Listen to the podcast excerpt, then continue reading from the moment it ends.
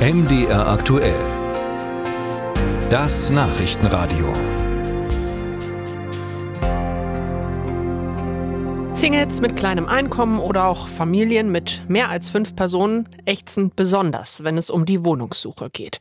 Knapp zwei Millionen günstige Wohnungen fehlen laut Böckler Stiftung in den deutschen Großstädten. Zu den Städten, in denen am meisten Wohnraum fehlt, gehören auch Dresden und Leipzig. Dass zu wenig neu gebaut wird, liege aber nicht etwa an den hohen Zinsen, sagt jetzt Bundeskanzler Scholz, sondern an zu wenig Bauland und zu vielen hochpreisigen Wohnungen. Sein Vorschlag, mehr Neubaugebiete auf der grünen Wiese vor vor der Stadt wie vor 50 Jahren. Ich konnte darüber mit Michael Vogtländer vom Institut der deutschen Wirtschaft sprechen. Er forscht unter anderem zu Immobilienthemen. Schönen guten Tag. Guten Tag, Frau Wulff. Wieder bauen auf der grünen Wiese. Ist das eine gute Idee? Also tatsächlich ist das schon der richtige Ansatz, denn wir müssen sehen, wir haben einige Großstädte, dazu gehört besonders Leipzig, die einfach nicht genug Fläche haben, um genug Wohnungsbau zu kreieren. Wir haben in den Zehnerjahren auch erlebt, dass die Rahmenbedingungen sehr günstig waren. Trotzdem wurde nicht ausreichend gebaut. In Leipzig gerade mal 50 Prozent dessen, was man braucht. Und insofern brauchen wir da schon auch mehr Bauland, damit wir hier vorankommen. Und dieses Bauland gibt es am Stadtrand? Das gibt es durchaus am Stadtrand. Wir haben ja auch äh, landwirtschaftliche Grundstücke beispielsweise, die man umnutzen könnte. Wir haben äh, sicherlich auch die grüne Wiese an der einen oder anderen Stelle. Das ist in der Vergangenheit oftmals eben an Umweltauflagen beispielsweise gescheitert oder weil die Besitzverhältnisse eben schwierig waren, dass viele Bauern auch nicht verkaufen wollten oder die Städte sich nicht entsprechend ausbreiten wollten.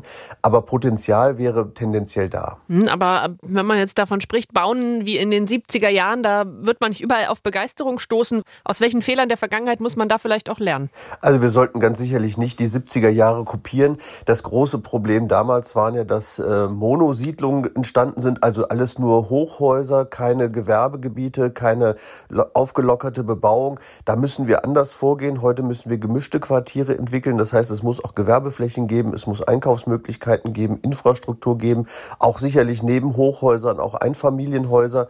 Und äh, man sieht im Ausland durchaus, dass das funktionieren kann. Wenn man nach Wien schaut, die Seestadt Aspern, da funktioniert das sehr gut. Da hat man auch direkt einen S-Bahn-Anschluss geschaffen und so hat man auch ein weitestgehend autofreies Quartier geschaffen. Also es geht schon besser. Sie haben es äh, gerade angesprochen, die österreichische Hauptstadt Wien hat dieses Quartier ähm, gebaut für 25.000 Menschen. Was ähm, ja, wurde da außer der S-Bahn-Anbindung noch richtig gemacht?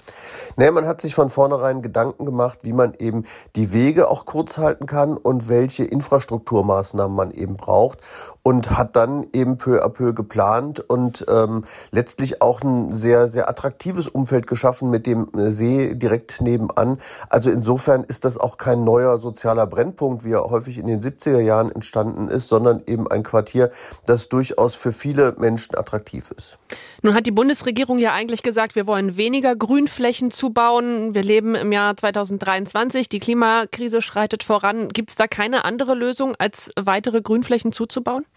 Also wir müssen einfach schauen, dass wir da die richtige Planung vornehmen. Wir haben einige Großstädte in Deutschland. Dazu gehören Berlin, dazu gehören München, aber auch Leipzig. Die wachsen so stark, dass sie eben ohne äh, eine Bebauung im Grün nicht äh, weiterkommen werden. Aber wir haben eben auch viele Regionen, die eher schrumpfen und wo wir eben aufpassen müssen, dass wir nicht neu bauen, nur um den Leerstand von morgen zu äh, generieren. Also insofern müssen wir da klug planen.